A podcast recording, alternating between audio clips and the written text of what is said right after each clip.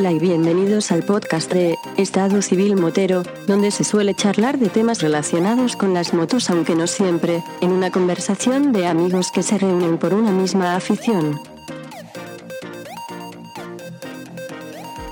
¿Qué pasa, chaval? Cielos, ¿qué es esto? ¿A quién estoy viendo en mi retina? ¿Qué hace, Vampi? ¿Dónde anda?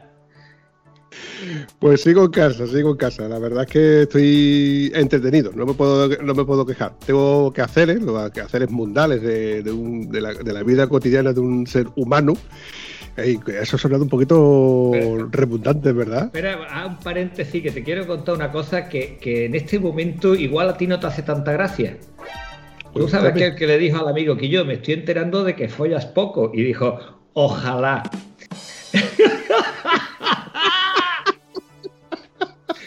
Igual no te hace gracia en este momento de tu confinamiento en solitario, vamos, no quiero yo decir, no quiero meter en la llaga. Y bueno, ¿y a ti qué tal? ¿Cómo te va, Torio?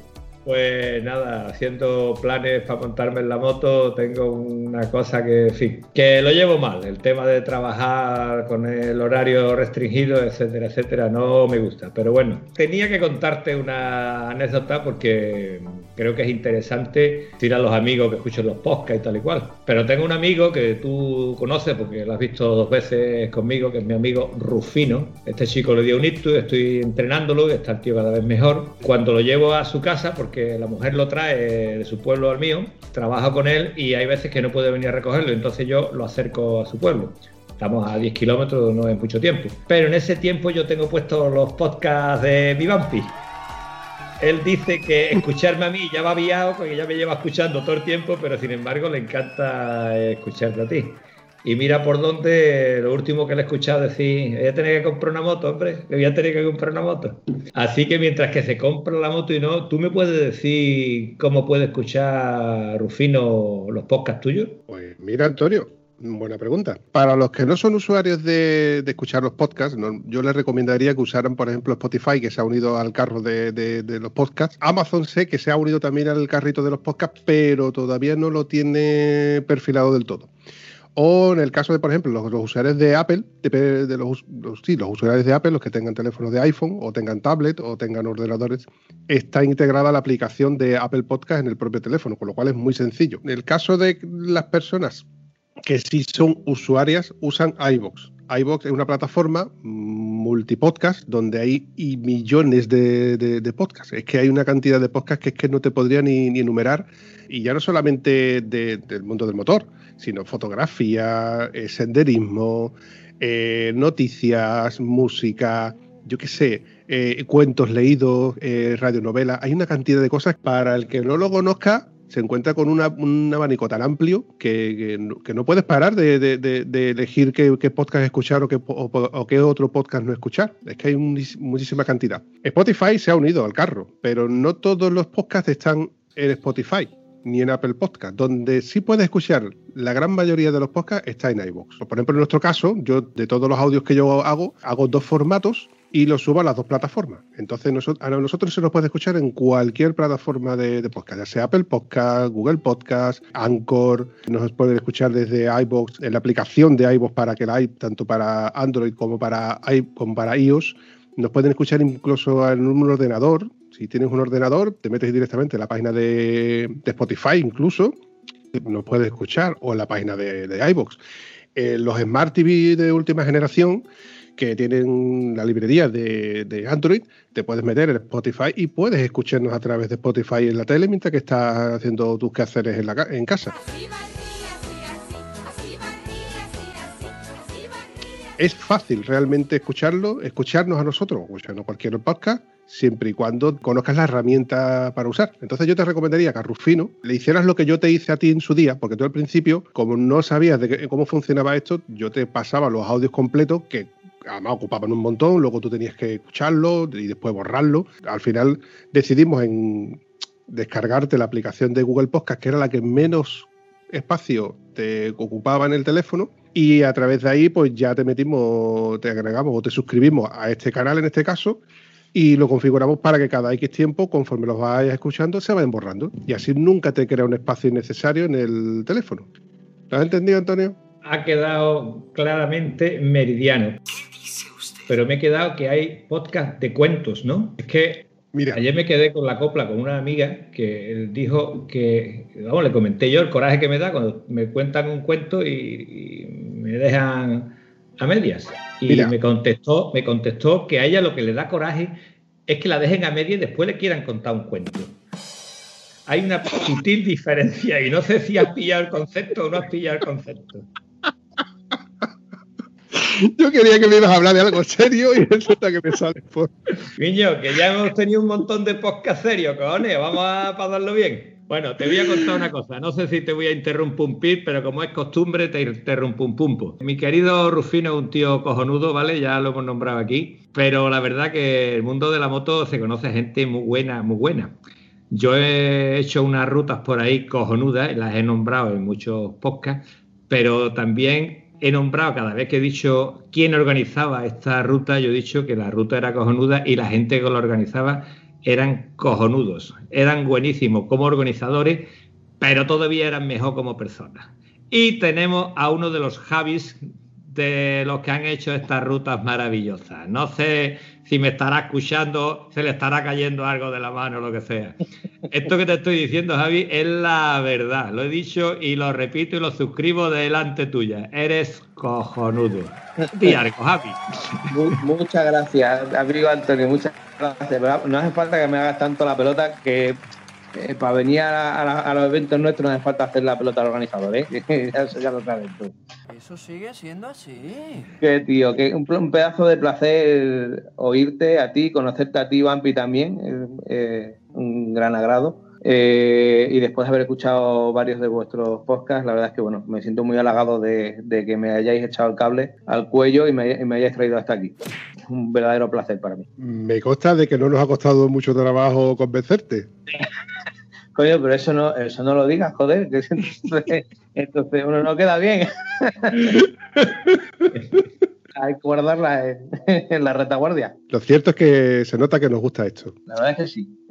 esto es como dice Antonio, el mundo de la moto, lo normal es que una mucho a, la gente que la usa y sobre todo en, pues cuando quedan los grupos, los grupos que vosotros tanto comentáis, cuando juntáis con las salidas y demás, al final es el punto de unión para que muchas personas buenas se junten y se frague siempre una buena amistad. Es, muy raro el caso en el que gente del mundo moto al final termina, termina a malas, ¿no? Porque, no sé, eh, otras veces con otro tipo de deportes, otro tipo de aficiones, siempre puede haber más rollos, pero yo con el tema de la moto pocas veces he visto piques, he visto historias raras, vamos. Estoy completamente de acuerdo. Para que esto sea un poco serio, yo esto lo comparo con una pelea de borrachos. Una pelea de borrachos es muy agresiva, da un poquito de miedo. ¿Qué dice usted? Sin embargo, el mundo de la moto es más una pelea de fumados, que es como no pasa nada. Todo en plan relax y todo en plan cojonudo. ¿Cómo te dio a ti por organizar las maravillosas Challenger, querido amigo? Pues a ver, todo tiene su, lógicamente, su explicación. Yo, como bien sabes, me llevo dedicando hace un montón de años al, tema de la, informática. Soy informático, programador, técnico de sistemas, etcétera, etcétera.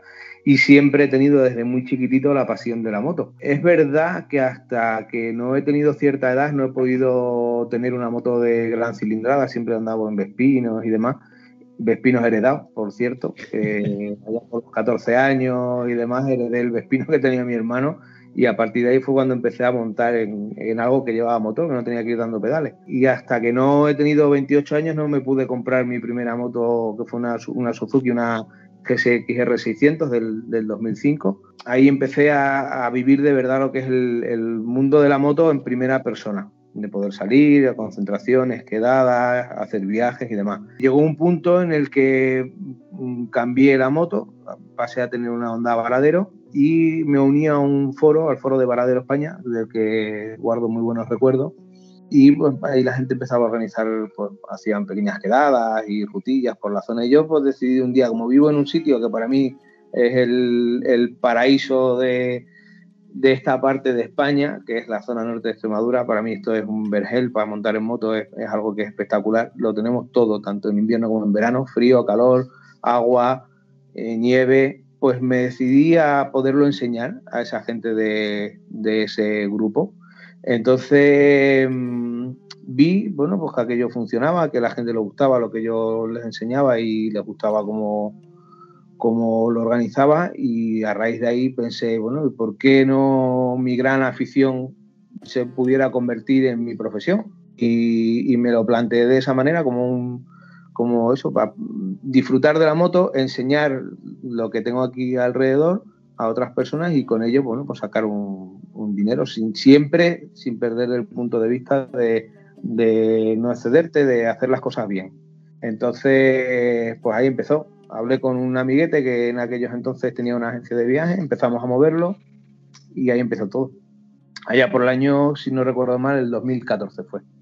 Empezamos a hacer eventos pequeñitos, de quedadas pequeñas, y luego nos lanzamos a hacer la primera Extremadura Challenge, que yo creo que a esa no viniste. Esa, esa te debe de faltar. Yo recuerdo que fue Rafa Rumens que decía, mira, hay una, una prueba que se llama la Extremadura Challenger, que vamos ahí y tal y él fue el que me inscribió, porque yo soy un experto informático que no necesito que nadie me inscriba en ninguna prueba, como tú ya sabes, ¿no? Señor, dame paciencia. Doy fe, doy fe de ello. Doy fe de ello. Prueba que cuando me he inscrito me faltaba el dorsal, me faltaba el número, me faltaba todas las cosas porque había hecho por el conducto que no era el que tenía que hacerlo. Pero te digo que a raíz de aquello eh, hubo un año que hice todas las Challenger y ya después fui fallando en bastantes por problemas, coincidencias de laborales y coincidencias con mi amor, que libraba el único fin de semana que coincidía con la prueba y me tenía que partir y ganó ella. Eh, entiéndelo, Javi, no tienes ninguna posibilidad. Está totalmente perdonado, yo haría lo mismo. ¿eh? Pues no veas cuánto he hecho de menos yo las rutas, porque eh, aunque yo he hecho otro tipo de rutas con otros organizadores y otra cosa, hay algo especial que se respira en las rutas que hacéis vosotros. El por qué no tengo ni idea cómo se llama ni qué es lo que es. Pero la verdad que no sé si es el ambiente, el compañerismo, el, algo que, que la culpa la tenéis los organizadores y los que están alrededor de los organizadores, porque de verdad que es súper, súper agradable. Es lo contrario de cualquier evento al que tú vas y le preguntas a alguien y te está mirando como desde lo alto del pedestal. Aquí, espérate, espérate que esto son soluciones lo que hay que buscar aquí. Aquí se soluciona el problema que tenga cada uno. ¿Dónde creo yo que puede estar el, a ver, secreto? No es ningún secreto. Es decir, nosotros somos nosotros mismos cuando, cuando estamos con vosotros y lo, que hacemos, decimos, es, es de corazón. Entonces, eh, tanto el otro Javi, que desde aquí le mando un gratísimo recuerdo, Javi Reyes, que es mi, socio actualmente en, esto, como yo, como cualquiera de las personas de la organización, eh, lo hacemos todo de corazón y siempre con el fin de agradar a, los demás. Siempre intentamos poner todo de nuestra parte. Si hay un problema, intentarlo solucionar. La gratificación que nosotros recibimos cuando vosotros llegáis a la meta y os vemos la cara y os preguntamos qué tal y nos decís que lo habéis pasado de puta madre, que habéis disfrutado, que muchísimas gracias por... Yo creo que eso es lo que nos da la gasolina de, seguir haciéndolo de la misma manera y siempre con el punto de mira de que la gente que venga se lo pase bien, mm, se vaya con ganas de volver y no de volver solo, sino de volver con sus amigos, eh, por lo que tú dices, porque se lo va a pasar estupendamente, porque se ha sentido como en casa, como en familia, porque a nosotros nos pasa igual, ¿eh? Al final hemos conseguido eh, encontrar o juntar un grupo de personas de la misma forma de pensar, de la misma afinidad, que eso lo que, lo que genera es que eh, tú sabes que en ninguna de nuestras pruebas nunca jamás ha habido ningún problema entre la gente, todo lo contrario. Siempre hay un buen rollo fenomenal. Y eso no, no, es gracias solo a nosotros, es también gracias a vosotros por vuestra forma de ser y vuestra forma de compartir el, fin de semana con todos los demás. Jamás había dicho yo que yo lo he pasado fabulosamente bien en una de tus rutas. Tú eso no lo habrás escuchado de mi boca en la vida. Tú habrás escuchado decir qué bien mal ha pasado, Javi. Eso sí lo habrás escuchado siempre. Pero fabuloso no está en mi vocabulario. Te acabo de escuchar hablar de que de una prueba pero acabo de caer en la cuenta de que, bueno, es verdad de que yo no he llegado nunca a ir a ninguna de a ninguno de tus eventos como tal, porque no es una concentración, doy por hecho que es un evento. Sí que es verdad que Antonio en, más de una ocasión me ha comentado lo del evento de la Challenge, etcétera, pero yo no he coincidido nunca en, ninguno de estos eventos para poder acercarme y verlo. Lo de la Challenge a mí me sonaba más a un a una carrera, una concentración, no sé exactamente lo que era. Y Antonio se me lo ha comentado varias veces de que este año vamos a ir a la Challenge, eh, también viene con nosotros, hay que apuntarse. Y ahora me crea esta pregunta que es la que eh, a lo que viene todo esto. ¿En qué consiste la Challenge? La Challenge es una prueba o un evento mototurístico de orientación. Nosotros lo que procuramos siempre en la provincia en la que hacemos el evento es poder enseñar, eh, dar pinceladas de la mayor parte posible de la provincia y provocar que los participantes que vienen a la challenge puedan volver a eh, esa provincia a hacer turismo. Entonces, lo que hacemos habitualmente es una ruta de unos cuatro, entre 400 y 500 kilómetros, mm, guiados en todo momento a través de un roadbook. Imagino que el roadbook sí lo habrás visto más de una vez, lo típico que llevan los pilotos del Dakar en la moto para poderse guiar. Nosotros realizamos ese roadbook, se lo damos al participante y ellos van a su ritmo, a su aire, con la gente que quiera ir haciendo los 400 500 kilómetros, pasando por una serie de puntos de control y en todo momento, como ya he dicho, está diseñado mm, para promocionar, digamos, turísticamente la zona. Lógicamente buscamos siempre las carreteras para que todo motero disfrute de lo lindo, pero siempre con sus pinceladas de sitios mm, puntuales, gastronomía, paisajes y demás. Lo que procuramos siempre es que sea una experiencia, que la gente disfrute y vea sitios que a lo mejor de otra manera eh, no vería. Nosotros en la zona, sobre todo aquí en Extremadura, que es la que más conocemos, llevamos a la gente por sitios por los que probablemente no pasaría o es raro que pasara si viniera haciendo turismo, porque son zonas que son poco conocidas. Una pregunta, querido Javi. Eh, ¿Me puedes explicar por qué cada vez que he hecho una challenge te he dicho Quillo, qué maravilla, que me ha encantado. La primera, qué bien me la ha pasado. La segunda, Quillo, mm, la primera estuvo bien, pero es que esta ha estado genial. Pero fuimos subiendo de Challenger y yo seguía diciendo esta me ha gustado más. Pero es que nos fuimos a Cantabria y te dije, ¿recuerdas lo que te dije? ¿Cómo vas a superar esto, Javi? Has ido superando cada una. Pues después fuimos a Málaga y también lo superamos, hermano. Yo no sé cómo lo haces, tío. ¿Dónde tienes la varita mágica para que cada Challenger sea superior a la anterior y sea más maravillosa. Te habla de uno que con el Rockwood, si con la informática soy un negado, con el Rockwood me pierdo contando pueblos, ¿vale? O sea, yo no pocas veces he completado todos los puntos estos de la, con el Rockwood, pero maravilloso, vamos. Yo que soy un negado totalmente para el Rockwood, porque es que me niego a montar un Rockwood en, en la moto ya con el GPS me las llevo regular. Yo pensaba, digo, la próxima challenge que voy, voy detrás de Antonio. Por lo menos él sabe por dónde hay que ir. Pero, macho, si me está diciendo que tampoco. No hay problema, vamos todos detrás de Rafa Rubens. Cuéntame cómo lo haces para superarnos en cada ruta. Bampi, si ves que necesitas ayuda, te buscamos otro RAL líder. dejamos a Antonio en otro grupo y te busco yo otra persona de, la que te pueda fiar un poco más. ¿Qué soluciones? Respondiendo de Antonio, eh, trabajo, muchísimo trabajo, mucho esfuerzo y siempre teniendo en el objetivo pues, las personas que han venido anteriormente, siempre buscando impresionarlas. Tenemos claro que si yo te impresiono a ti, que tú has venido a, varias pruebas, la persona que hace la prueba por primera vez pues va a salir igual de impresionado que tú o más.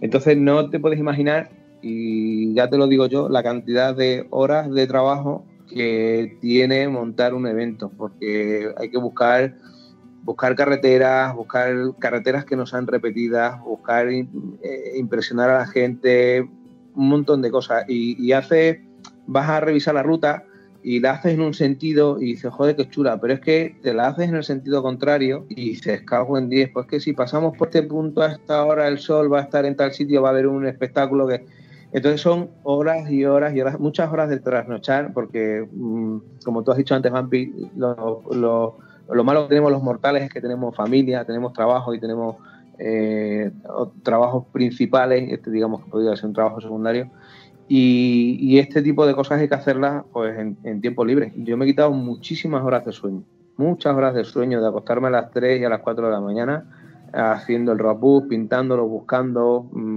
cambiando la aplicación, porque por suerte o por desgracia la aplicación de gestión de inscripciones la he hecho yo. Entonces son muchísimas, muchísimas horas de trabajo. Es lo que te digo, que es la única manera que tienes de, seguir evolucionando y seguir avanzando y seguir sorprendiendo a la gente. Y es verdad que me acuerdo siempre que me lo dice, y es que cada vez me lo dice, en cada prueba me lo vuelves a repetir, coño Javi, ¿cómo cojones te la vas a arreglar para que después de esta seas capaz de sorprenderme. Y siempre me acuerdo, cada vez que estamos haciendo algo, digo, a ver si es que Antonio este, esta vez me va a decir que le he sorprendido. Me va a decir, tío, ya hemos hecho tope, ya vamos en decaída.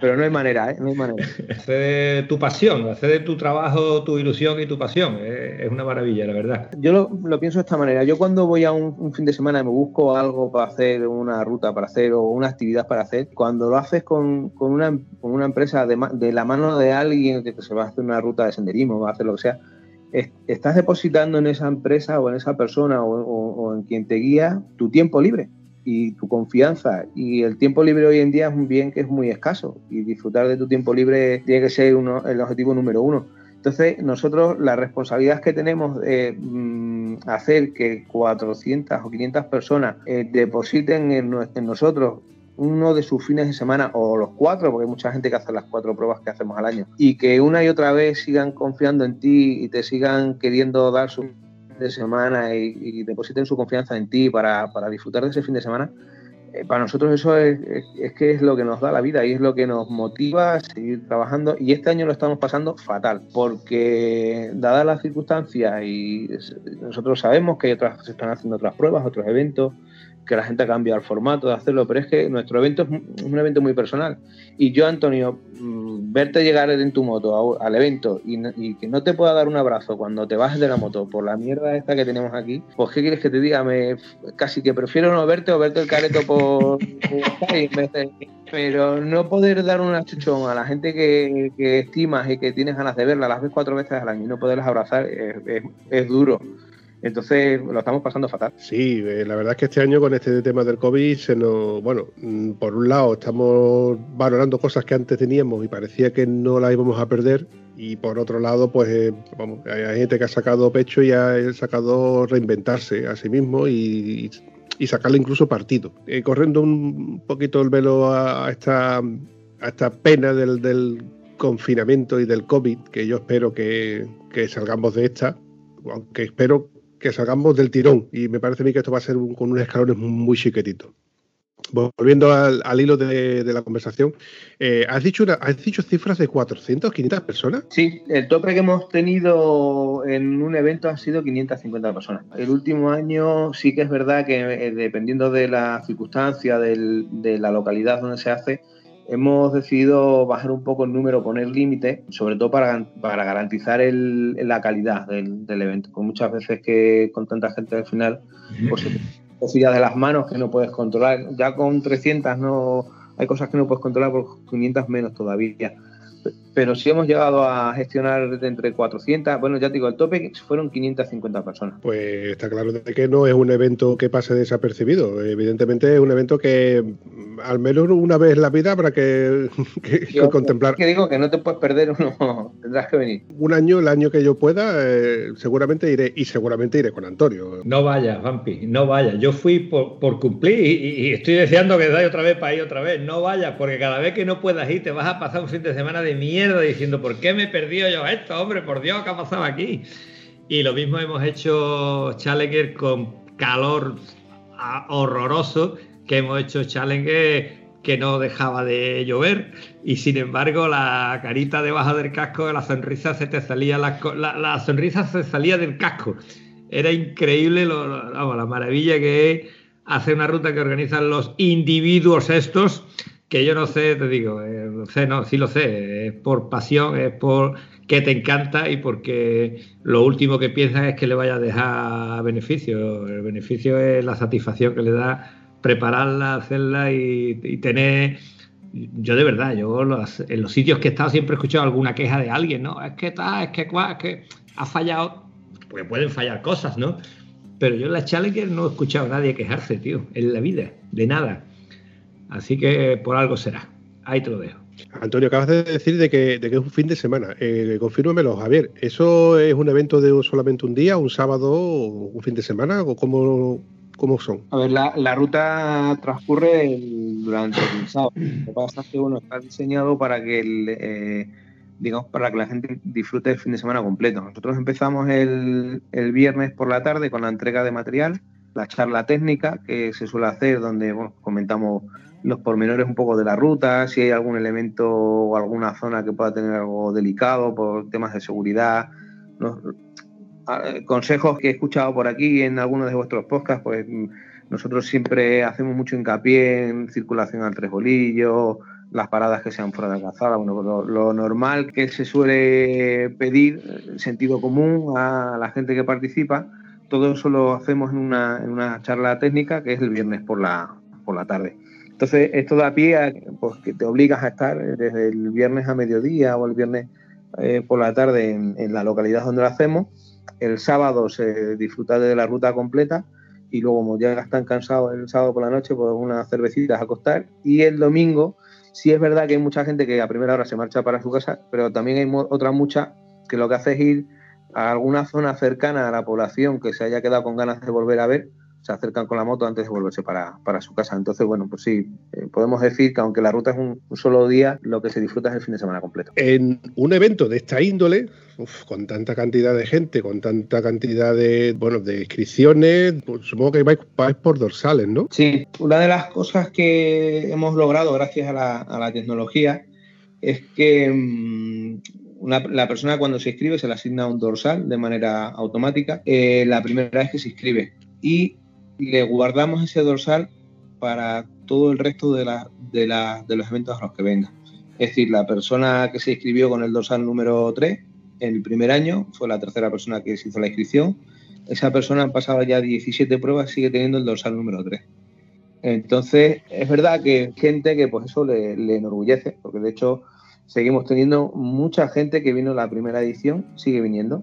Se me viene a la cabeza el 2 al 3, el, 13, que ahora mismo les podría poner nombres y apellidos perfectamente porque son ya como de la familia después de, tantos eventos.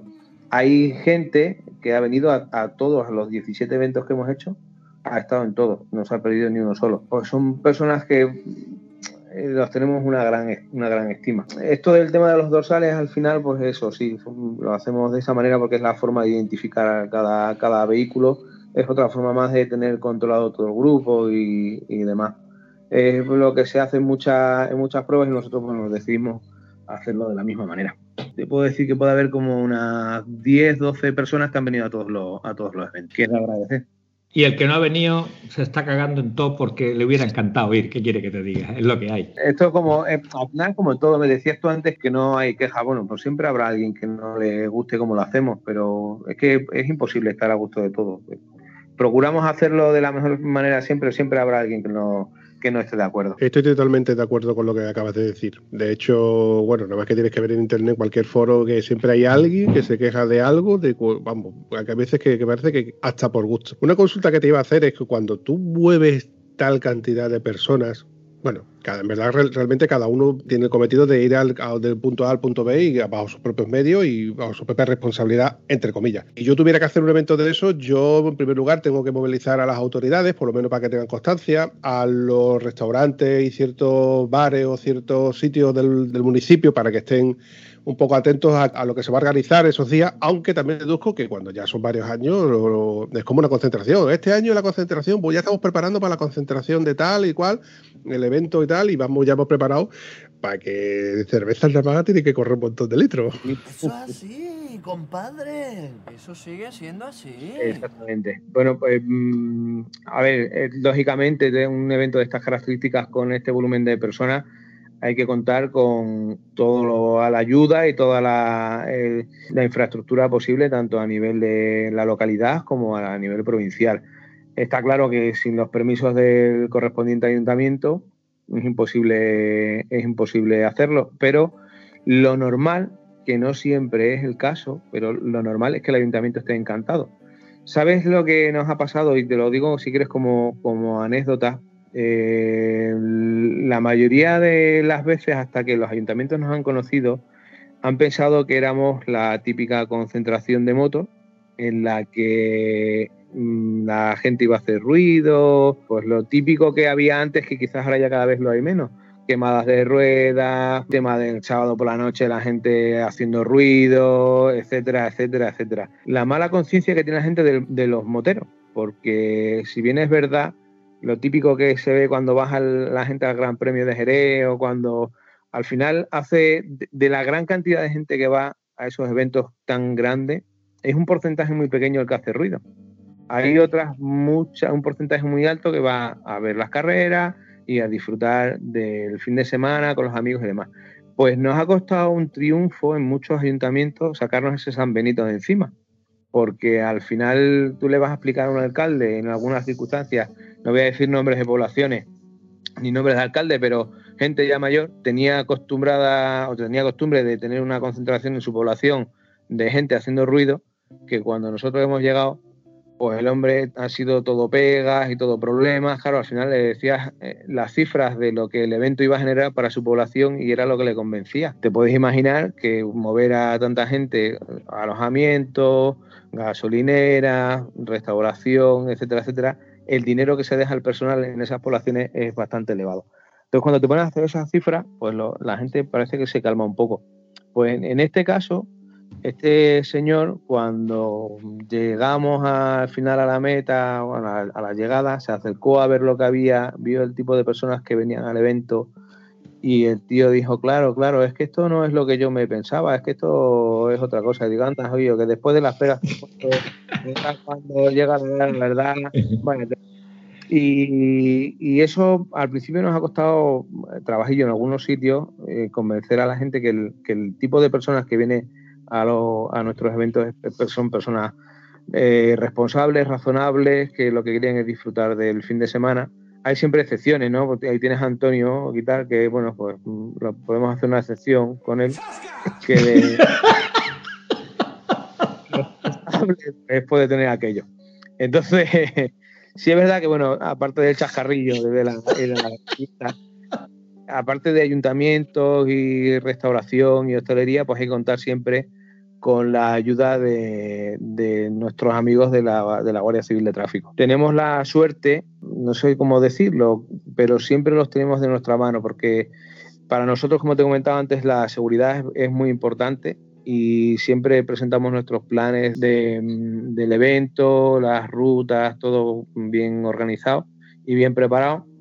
Lo presentamos a la Guardia Civil con tiempo, ellos nos confirman que está todo correcto y aunque ciertamente al no ser un evento en el que se va en pelotón, no hay cortes de carretera, realmente no tendríamos por qué tener el, el permiso de tráfico porque no realmente no hacemos nada irregular ni nada malo, pero siempre contamos con ellos. Es más, Antonio te podrá decir que en algunos de los eventos, y cada vez más, siempre hay un responsable del destacamento de tráfico de la zona que viene a nuestro, a nuestro briefing, a nuestra charla técnica, incluso que sube al, al, escenario y nos da sus pautas, su, su, charla de seguridad y siempre nos, sus consejos, digamos.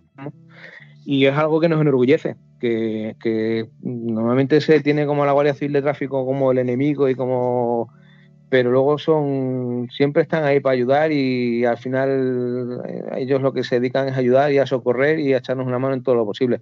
Y de hecho hemos tenido casos que, así ha sido en, la de Fuengirola. Eh, nos han echado una mano en la salida, incluso reteniendo tráfico y demás, que bueno, pues siempre se agradece. Sin la ayuda de todas estas personas es difícil hacerlo. Nosotros podemos poner de nuestra parte, pero siempre necesitamos ese tipo de ayuda, claro. Hablando del, tema de la Guardia Civil, me consta porque tengo conocidos en, en el gremio que, nos pasa de que lo, tenemos como el coco. Eh, ahí viene el coco, ahí vienen los, guardias civiles, ahí viene, ahí está la Guardia Civil, cuidadito que ahí está la Guardia Civil. Pero ellos en primer lugar son los que velan por nuestra seguridad y por otro lado no quieren que nosotros que a nosotros nos pase nada. En primer lugar ellos son velan por nuestra seguridad como profesionales que son y no quieren que nos pase nada, puesto que ellos están involucrados en lo que nos pase. Entonces ellos han visto por sus ojos y por su carne por así decirlo, eh, muchísimos casos en los que dices tú, esto se puede haber evitado con, no sé, el típico crío, por ponerlo, que va en una scooter sin camiseta o va en chancla. Y cuando dices tú, machote, pero es que vas en, es que vas en chancla. No, pero yo me he puesto el casco, vale, pero vas en chancla. Es que si te hubieras puesto zapatos, no te hubiera pasado eso. Bajo su experiencia, escuchas tus historias y dices tú, joder, macho, es que este tío tiene razón en lo que está diciendo. Por esto rompo una lanza a favor de, de este gremio, de la Guardia Civil, que precisamente el que es Guardia Civil de tráfico y conduce es porque le gusta. Independientemente de que sea su trabajo y lo obliguen y demás pero disfruta del paisaje como disfrutamos nosotros cuando vamos en nuestra moto. Y lo que no va a querer es que nosotros eh, vayamos infringiendo la ley y vayamos haciendo cosas malas y resulta que, nos tienen que poner la multa. Para no dispersarnos un poco más, un poco más en, el tema, el hecho de que un guardia civil se, asome al escenario y, te, os diga ciertas pautas a seguir, eh, yo creo que más bien es por, por velar por la seguridad de todos. Y la otra parte es que ellos también querrán disfrutar también de, ese evento donde vamos a pasárnoslo bien todo el mundo. Hay una, una anécdota a, la que, estamos con el tema de la Guardia Civil. En uno de los, en el evento de, de Fongirola, me parece que fue el segundo que hicimos allí, pues vinieron varios, varias personas del cuerpo y estuvieron allí, pues me parece que fueron tres o cuatro. Y me acuerdo a alguien que después de haber estado charlando con ellos, me, me vino y me dice, hostia Javi, si es que son personas normales. Y digo, son gente como tú y como yo, pero que tienen un trabajo y en un trabajo se tienen que hacer respetar y ellos lo único que quieren es que lo que, lo que dice Bambi, que a ti no te pase nada. Además hay que tener en cuenta una cosa y es muy clara. Si algún día un guardia civil nos pone una multa, es porque no la hemos ganado. Eso es así, compadre. Eso sigue siendo así. Porque un guardia civil lo más probable es que no te ponga una multa si no, si, si no has hecho algo mal. Si vas como tienes que ir, nunca te va a decir nada. Ahora, si te pones una receta, ten claro que es que la has cagado. Y ya está, y eso es así, lo tenemos que asumir. Una cosa que te iba, que te iba a comentar. Como te acabo de decir hace un momento, yo soy un, total desconocido para, tu, evento. Aunque por mucho que lo he escuchado y por mucho que lo, lo, han repetido en cada una de las concentraciones, perdón, cada una de las cada una de las veces que hemos ido a tomar café o nos hemos reunido los, peluzos, que es el grupito de, WhatsApp que tenemos, y hemos hablado de la challenge, de que hemos visto estos este años en la challenge, el, para, el dorsal.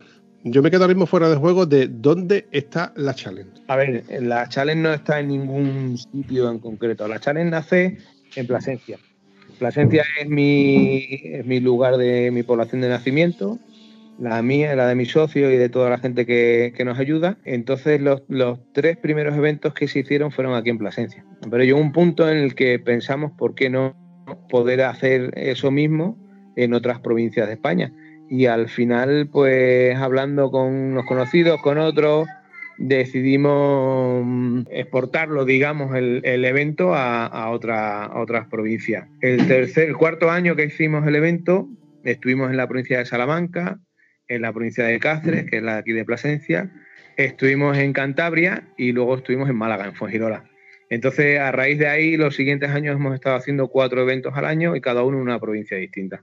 En algunas ocasiones hemos repetido, en otras no. Te puedes imaginar el currazo que lleva a preparar un evento fuera de tu población, porque yo aquí lo tengo muy fácil. Yo me voy un fin de semana, me voy a hacer una rutita de 500 kilómetros por carreteras que conozco a revisar mi rapo. Pero irte a Cantabria o irte a Fongirola a revisar el roadbook que has pintado en tu casa con tu cafelito en tu sofá, pues lleva un currazo de tiempo, de horas impresionante. Y ya no solamente hacer la ruta, hablar con Guardia Civil, ayuntamientos, hostelería, etcétera, etcétera, etcétera. Es un currazo tremendo. Entonces, la challenge no está en, en ningún sitio. No, estamos abiertos a poder hacer el evento en, en cualquier, en cualquier provincia de España. No me lo esperaba. Yo pensaba de que solamente era un evento, como por ejemplo, si yo organizara, porque me pongo en tu lugar, y si yo intentara hacer un, evento de ese tipo, bueno, prácticamente es lo que hacemos ahora con el confinamiento, hacer rutas circulares moviéndonos por muchos sitios y hacer 200, 300 kilómetros intentando de, no repetir la misma carretera. Si yo tuviera que hacer un evento de este tipo, pues bueno, intentar salirme un poco más hacia Portugal o un poquito más hacia Badajoz. Y el año siguiente un poquito más hacia, Sevilla muy, muy, muy bien lo que acabas de comentar porque te da la posibilidad de que si este año a lo mejor porque me coja muy lejos y no soy de tiradas largas, no me voy por ejemplo a Cantabria, no es mi caso, pero hay habrá gente que no quiere hacer 700 kilómetros en un solo día o 1000 kilómetros en un solo día porque tiene que ir, con más luego hacer el evento y diga, mira, pues este año es en Fuengirola. Coño, Fuengirola lo tengo yo a tres horas de aquí, mal contado, cuatro, si no cojo autopista eh, con esto yo animo a que todo el que no lo sepa, como no lo sabía yo, a que le eche un vistazo todos los años y vea por dónde va este año la challenge para que si, es asequible, pues bueno, que se anime a ello. Te quiero contar una cosa, la de Cantabria, cuando se preparó la de Cantabria, dijimos que yo, no nos vamos a ir el viernes de aquí a Cantabria, que va a ser una paliza. Y dice, no, no, nos vamos a ir el jueves. Nos fuimos el jueves por la tarde dormimos en Plasencia. No sé por dónde preparó Rafa la ruta, que hicimos, no sé si eran 12 horas o 14 horas para llegar a Plasencia. Igual no era para autopista, no quiero yo entrar en detalles, pero es que de Plasencia a Cantabria, otras 14 horas al día siguiente.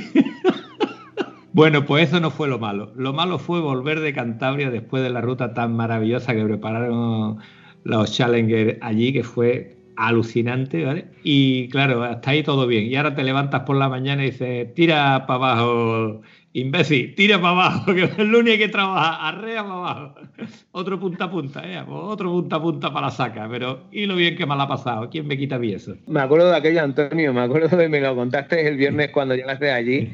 Yo decía, madre mía, esta gente, pero ¿cómo es posible que, vuelva, se suba para arriba y haya hecho la burrada de kilómetros que, ha hecho? Todo? Y yo pensaba, digo, bueno, ahora para bajar, antes de bajar, se harán la transpirenaica o algo.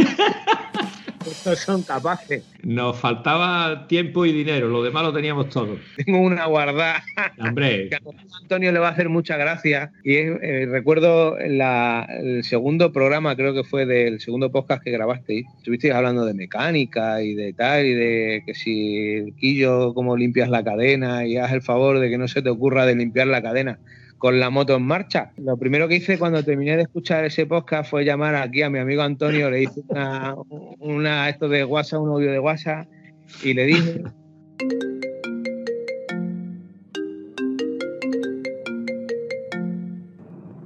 Cuando quiera os explico cómo se desengrasa una cadena con la moto en marcha, agarrando la cadena con un trapito y medio muriendo en el intento. ¿Vale? Que yo tengo un dedo a la virulé eh, por hacer eso. Anda que no me descojona ahora este rato mientras iba diciendo, ¿a quién coño se le ocurre? Pues a tu amigo Javi se le ocurre, ¿sabes? Que como era tan cabrón, se había medio amputado un dedo limpiando la cadena de su onda varadero con la moto en marcha. Dios mío, Dios mío. Y además que me acuerdo perfectamente de lo que me respondió, y es que lo tengo guardado y lo tengo grabado a fuego. Me dijo, qué desprestigio de amigo. me acuerdo como si fuera ayer. Es gracioso porque digo, fíjate tú, después de lo que me ha pasado a mí, que aquí el amigo este ponga a escurrir, pues además que los ponía a escurrir, ¿eh? Yo no sé, los puso, pero vamos, fino filipino. Lo bueno de estas cosas, cuando nosotros hablamos de cosas que son elementales, ¿no? Que yo, pues, cuando te vayas para de la moto, vamos a ver, si vas a subir la moto a un bordillo, sube el bordillo a 90 grados, no lo subas a 36 grados, sobre todo si el bordillo es de mármol y está lloviendo porque resbala, hijo. Vale, pero lo más curioso de estas cosas es que son cosas que ahí hemos metido la pata todos. Eh, hablé hace poco de una ruta que había hecho con un amigo y este tío iba abrigado para Cantabria. Pero es que en Cantabria hacía 22 grados, 24 grados. Entonces el tío iba mareado, asfixiado por la ropa térmica que llevaba.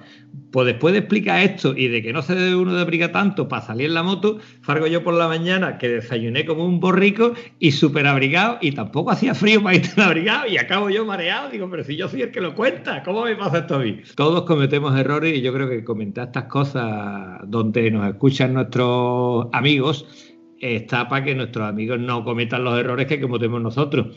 Sobre todo si los errores nos pueden costar una yemita, ¿vale? Si nos cuestan una yemita de un dedo, ya eso es más serio. Si te marea y te para y se te pasa, pues bueno, vale, allá tú. Fue interesante aquel, día, así cuando escuché el, podcast. Me reí mucho, además me acuerdo exactamente por dónde iba en el coche, pues me, me pasé un buen rato muy agradable riéndome yo solo conmigo mismo, ¿sabes? Una consultita que tiene que hacerte, Javier. Yo deduzco que este año, con el tema del COVID, no ha habido challenge. Sinceramente, sinceramente, y dadas las circunstancias, no tengo ahora mismo ni idea de qué va a pasar el año que viene. Porque las previsiones que hay al final, si vamos viendo las noticias el día a día, lamentablemente ya está habiendo una tercera ola en algunos sitios. Nosotros estamos acabando la segunda Y me temo, muy a pesar mío, y muy a pesar de mucha gente que, no vamos a parar de tener este tipo de rebrote hasta que no haya una vacuna.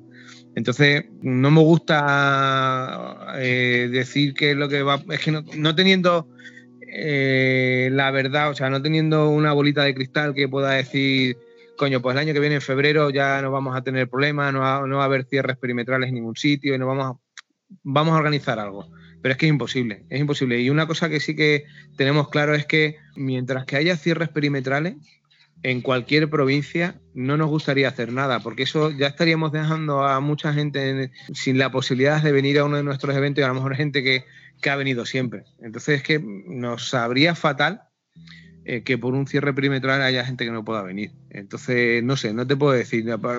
Me encantaría poderte decir, mira, el día 31 de marzo del año que viene hacemos el primer evento, pero es que es imposible. Por desgracia, es la verdad que nos toca vivir, al menos en la época en la que estamos. Esperemos que en los próximos años, porque estoy seguro de que el año que viene lo vamos a ver complicado. Seguramente veremos algo en verano, si con esto de las vacaciones y demás, volveremos otra vez un poquito más a salir a las calles y, eh, hacer un poco más de turismo. Pero deduzco que esto hasta que la pandemia se convierta en algo como un simple resfriado, que se pueda ir a la farmacia y tomarse algo, o llámalo, vacuna o antivirus, no creo que podamos salir, al menos sin mascarilla. En fin. Hasta aquí el final de los planes futurólogos. Vamos a hablar del presente. Yo, si tú organizas algo y hay que ir, se va, pero sin gana, ¿vale? Yo voy a ir, pero sin gana ninguna, porque no tengo ni un poquito de gana de verte la cara. ¿Qué quiere que te diga? Sin gana que voy a ir a verte, vamos. Piensa tú, Antonio, que las mismas pocas ganas que tienes tú de venir a verme a mí son las mismas que tengo yo de que no vengas a verme, ¿sabes? a veces es que es complicado porque vosotros venís a disfrutar, pero es que yo eh, procuro hacer que vosotros disfrutéis y el que no podáis disfrutar con lo mío, a mí me duele también. Yo, yo estaría encantado de poder teneros aquí todos los fines de semana, si pudiera ser. Y de verdad te digo que me resulta muy complicado no, no, no poder hacer nada, nada este hablo en, primera persona, pero es, claramente lo mismo que opina el otro Javi. Que estamos los dos igual, nos vemos cada cierto tiempo, charlamos evaluamos la situación, hablamos con las administraciones, porque no hemos dejado de tener contacto con ninguna de las administraciones de las pruebas que teníamos planificadas para este año, porque teníamos cuatro pruebas planificadas. La primera era a finales de marzo y esto empezó el día 13 de marzo. Y claro, con esa administración pues lo teníamos ya todo hablado, restaurantes, lo tuvimos que dejar en stand-by, aplazarlo y seguíamos teniendo con, con, la administración de Plasencia, de, la provincia de Castres, de Fuengirola, estaba todo organizado ya, las fechas estaban cerradas y no hemos dejado en ningún momento de tener contacto con ellos, hasta siempre esperando hasta el último momento para ver si existía la más mínima posibilidad de hacer un evento seguro. Está claro que podíamos haber hecho eventos sin problema, porque hay otras, otras organizaciones que lo están haciendo, pero no pudiendo garantizar el 100% eh, la seguridad, mm, no solo de nuestra gente, sino de los participantes, eh, no hemos visto en ningún momento la posibilidad de hacerlo. Es decir, yo, o hacemos un, evento 100% seguro o preferimos no, hacerlo. Y es una pena porque nosotros nos lo perdemos también. Mm. Esto genera como una adrenalina, como algo, eh, la organización de los eventos, tienes un subidón de algo que no sabría decir exactamente qué es. Y durante la organización y durante el fin de semana, que es que te genera eh, algo para volver otra vez a hacer, otro más. Nosotros estamos el domingo, que no hemos terminado de descansar, no hemos terminado de llegar a nuestra casa y de estar con nuestra familia, y estamos ya pensando en el siguiente. Y no poder tener eso este año está siendo muy duro, muy duro, la verdad. Esa palabrita que no sabes lo que es se llama satisfacción del deber cumplido, chicos. Eso es maravilloso. Y bueno, me consta que lo habéis conseguido muchas veces, así que solamente tenemos que esperar que nos dejen y volver otra vez. Pero yo prefiero pensar que esto va a venir, que va a venir más pronto que tarde y dejar de hacer planes futurólogos para estar jodidos. Para eso ya tenemos bastante con el presente, chaval. Vamos a dejar que el futuro venga él solo. Dije sí. Pues nada, habrá que, habrá que mirar a ver. Bueno, chavales, nos acercamos a la hora límite y nos quedan un par de cosillas que, que comentar. La primera es, Antonio, ¿dónde nos pueden seguir nuestros oyentes? Hombre, pues eso lo mejor es llamar Vampi y preguntárselo, porque yo, como tú comprenderás.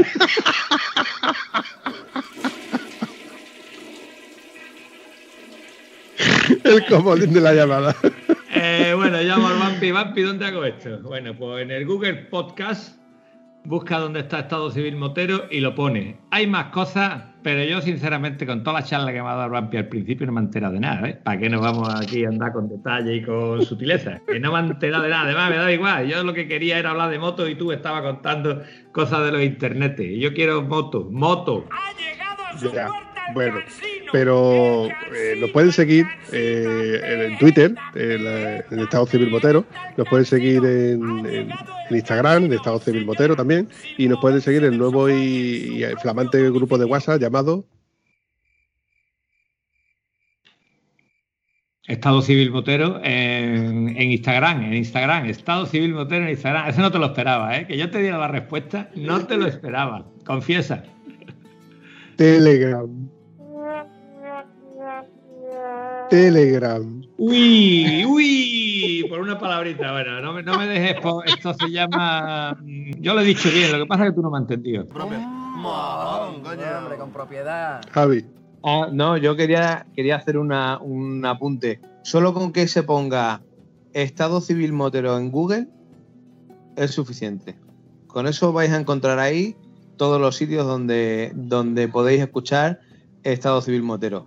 Lo que sí que te quería eh, preguntar, Vampi, antes ha- has hablado de iBox y no sé si es con i- iBox con V o con B.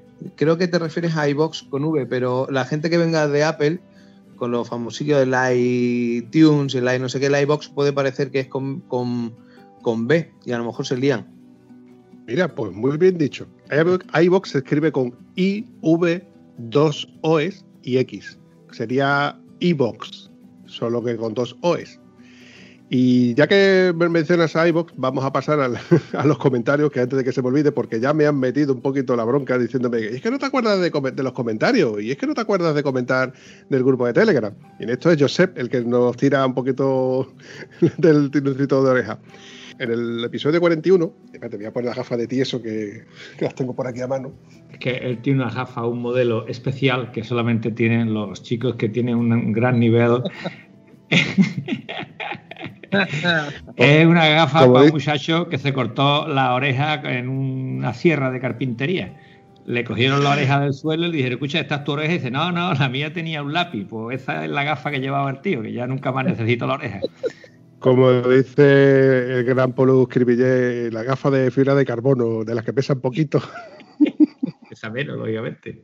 Che nos comenta, qué bueno, este tipo es digno de estudio en la modestia personificada. Y a ti, Vampi, también se le podría estudiar por tener la capacidad de reunir en un podcast a la gente más variopinta. Buen trabajo. Perdón, ¿de quién estábamos Ahora, hablando? ahora, lo, ahora lo vas a pillar. Eh, José Manuel Linares, chavales, bien por el episodio. Gran idea la de motoviajes.es. Siguiente es Jesús Manuel Juárez, nuestro amigo Currujón, que dice: Gran podcast, como siempre, y grande Fran Pardo. Y por último, felicidades por este episodio. Se me ha hecho raro un detalle: la ausencia de ruido de fondo. O al ruido se le ha comido la lengua al gato. John. ¿Qué ha pasado con el ruido de fondo ahí? ¿Dónde estaba el ruido de fondo? Si mi perro no, si mi perro no pía, coño, ¿quién es el ruido de fondo? Rafa CT también nos comenta, había gustado mucho eh, la charla, muy bien por el invitado y gracias por la mención. Che nos dice, Vampi, me tienes preocupado. El confinamiento perimetral no sabes muy bien lo que nos está viniendo a los que te escuchamos. Se refiere a, la- a la- que estamos haciendo bastantes episodios. Y, y en, el, en el último, Pelagra dice, regalo adelantado, yo lo esperaba para mañana. Eso fue porque en el grupo de Telegram comenté de que eh, teníamos episodio para más adelante y resulta que lo, que lo adelanté un poco. Empezamos bien con la intro, huele a dos tiempos. Eh, eso fue John. Dice, si vas a hablar de pensiones... Espérate que me tengo que reír. Si vas a hablar de las pensiones de Antonio, yo me voy de baja, porque son las suyas, sus pensiones. Hombre, teniendo en cuenta que el que lo dice es un vasco, tiene su gracia, que yo no me diga a que esto me lo cuentes tú, David, y coño, me río de suspensiones, pero es que este es vasco y tiene sentido del humor, coño, con arte, ahí lo tienes. Es muy saladito, es muy saladito. Eh, Pablo Escribillé me dice, uy, uy, uy, ¿cuánto me queda por aprender? Ramón Rodríguez, nuestro amigo, nos comenta, buenísimo, muchas gracias por darnos a conocer a este grandísimo profesional. Fabulosos consejos. Oyente Cero nos dice, genial programa. También es un profesional de 10. Llevo años usando su servicio y perfecto. Esa introducción ahí mm, le ha gustado. Viva el dos tiempos y gas. El último episodio que comentamos con Damián, que la verdad es que nos dio una cátedra sobre el tema de suspensiones y, y- y a mí me encantó, la verdad. Yo estoy seguro de que este episodio le va a gustar a más de uno. Sí, la verdad es que yo disfruté mucho escuchándolo también. Es un máquina el tío a nivel de suspensión. A mí lo, lo que me sorprendió mucho fue eh, lo que comentó del, del edificio que habían que les habían llamado para, para estudiar el tema del edificio. Me quedé muy sorprendido, la verdad. Me alegra que haya em- empresas en España que sean capaces de innovar y de exportar ese tipo de servicios fuera. Es, es algo creo que, que digno de admirar. A mí me impresiona Damián desde que hablas con él por teléfono porque es un tío como tú, como yo, o sea, súper cercano para lo que le puedes ayudar, lo que te puede ayudar. Primero está el servicio y después ya si esto me deja dinero o no es como secundario, ¿vale? Pero lo más importante es que yo te voy a hacer que tú, lo que el problema que tú tengas debe de ser tal problema, ¿no? Y eso cuando lo encuentras en un profesional da una alegría de las grandes y sobre todo que siendo tan grande sea él el que te coge el teléfono. Podía tener una niña para recibirte, rellena un formulario y te va al carajo. Una cosita más antes de despedirnos, porque, para que no se me olvide. Si yo quisiera contactaros, quisiera tener información, ¿dónde puedo ponerme en contacto o dónde puedo buscar información sobre la challenge? El, eh, bueno, aparte de la página web ibsmoto.com, eh, ahí bueno, viene el formulario de contacto, vienen nuestros números de teléfono, en redes sociales, en Facebook, en Instagram o buscándonos a cualquiera de, nosotros. O sea, lo bueno que tiene hoy en día con Google, encuentras a cualquiera rápidamente. Pero a través de la página web es lo más directo. No todo el mundo que, que es capaz de acceder a Google y encontrarte rápidamente. Hay quien le cuesta un poco más de trabajo, hay quien hay que instalarle la webcam, hay quien hay que buscarle un micrófono en condiciones. No sé si tú lo has pillado. Sí, lo he pillado, sí, rápido, Hablando- muy, rápidamente. No hablando de lo Eh, No te he oído, Javi. ¿Puedes repetírmelo, por favor? que digo que he pillado el chascarrillo que ha hecho, pero a la primera, vamos, que no hay, Ah. no hay duda ninguna, vaya. Ya, no has pillado la de cabrones que andan por el mundo sueltos, ¿verdad? Eso no lo has pillado, ¿no? Hay otra forma también de, de podernos localizar, es luego eh, damos el número de Antonio Guitar, que le llamen a él, que nos haga de comercial. Uy, uy, uy, lo que ha dicho. Está bien, está bien. Me, me- me gusta la idea. Al final acabaré haciendo yo mi propia ruta porque veo que no te echas para adelante para hacer rutas buenas. ¿Qué quiere que te diga? Javier, te vas a arrepentir de lo que acabas de decir, porque en el momento que tú le des a Antonio potestad para que él pueda hacer o deshacer en tu evento, no te va a pedir un 10%, te va a pedir más de un 10%. ¿Sabes lo que pasa? Es que, que no le he dado potestad para hacer o deshacer, simplemente le he dado ahí un poco de cuartelillo para que se siente importante, pero que no va a recibir nada de nada ya. A él le da igual, él te va a seguir pidiendo el 10%. Siempre le he pedido al Vampi desde que hemos empezado que el podcast va para adelante, que cada vez hay más gente que nos escucha, en fin, que está muy bien. Entonces yo quiero el 10%. Y en vez de decirme, vale, te voy a dar 10%, va y me lo niega, que no me corresponde el 10%. Pero escucha, si el 10% de nada es que me- no me va a dar nada, bueno, pues, pues nada, sigo reivindicando el 10%. Pero bueno, en Telegram cada vez tengo más acólitos que dicen que Antonio se merece el 10%, así que al final creo que lo conseguiré. Yo creo que sí, que te- le voy a dar también el 10% de la factura. Ya me está cambiando de tema. No me cambie de tema, hombre. En fin, chavales, para mí ha sido un placer tenerte, Javier, y me encantaría volver a repetir en cualquier momento, en el momento que tengas oportunidad de, de darnos a- a- noticias de cuando vas a organizar cualquier evento o cualquier historia. Tú sabes que aquí me pegas un telefonazo y me tienes a tu disposición. Muchísimas gracias a, a los dos eh, por haberme recibido así. La verdad es que el placer ha sido mío. Me he encontrado muy a gusto, como si estuviera sentado en el sofá de mi casa, vaya, ahora mismo. y nada, la verdad que un placer que hacéis un buen, un buen trabajillo, un buen curro.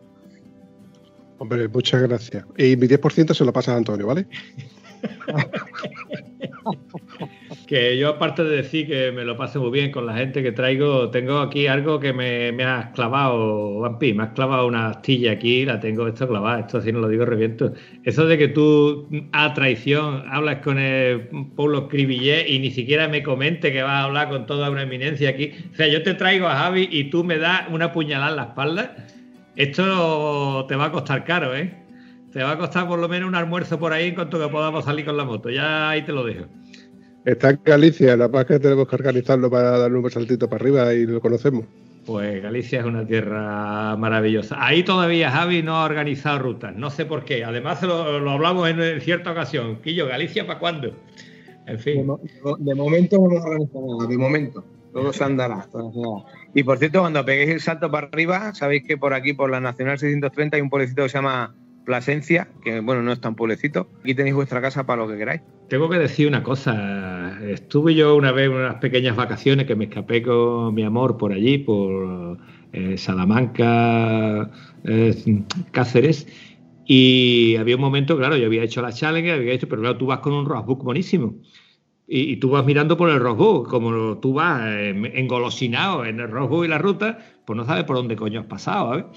Y llamé aquí al amigo y le digo, oye, entonces no era amigo, ¿eh? Lo acababa de. Lo hemos visto dos veces. Digo, y yo, dime por dónde voy por aquí con la parienta que ando perdido. Y yo digo, este me va a mandar carajo porque un sábado por la tarde no son horas de molestar a nadie.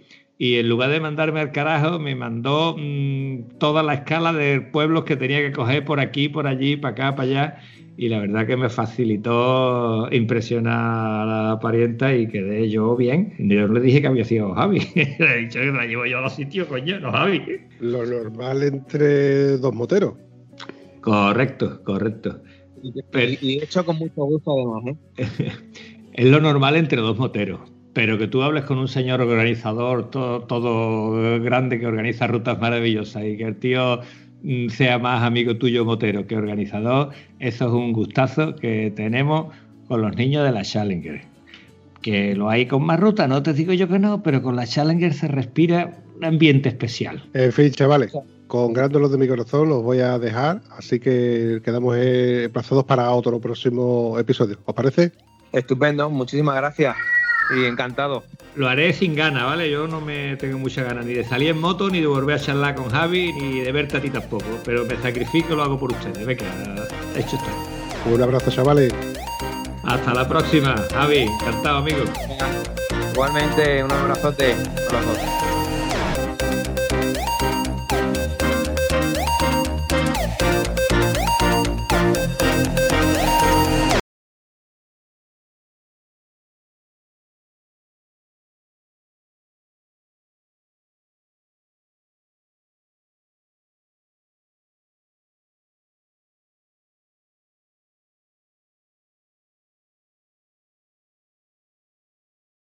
Para las personas que a lo mejor no son usuarias o no son cortos. Es lo que tiene la improvisación de un tío que tiene un nivel intelectual y que lleva encerrado dos semanas también, hay que decirlo, que es demasiado, voy a tener lucidez mental. Señor, dame paciencia. Escucha, para, un, para una, un, programa de una hora, ¿cuántas horas os tiráis grabando? No, no, no. Sin, contar, el, sin contar el, sin contar el previo. Por cierto, no lo he mirado, no lo he mirado el contador. Eh, 23, con lo cual hay que llegar a una hora y 23. Venga. Bueno, al hilo. Eh, para los que no. no para, para los que.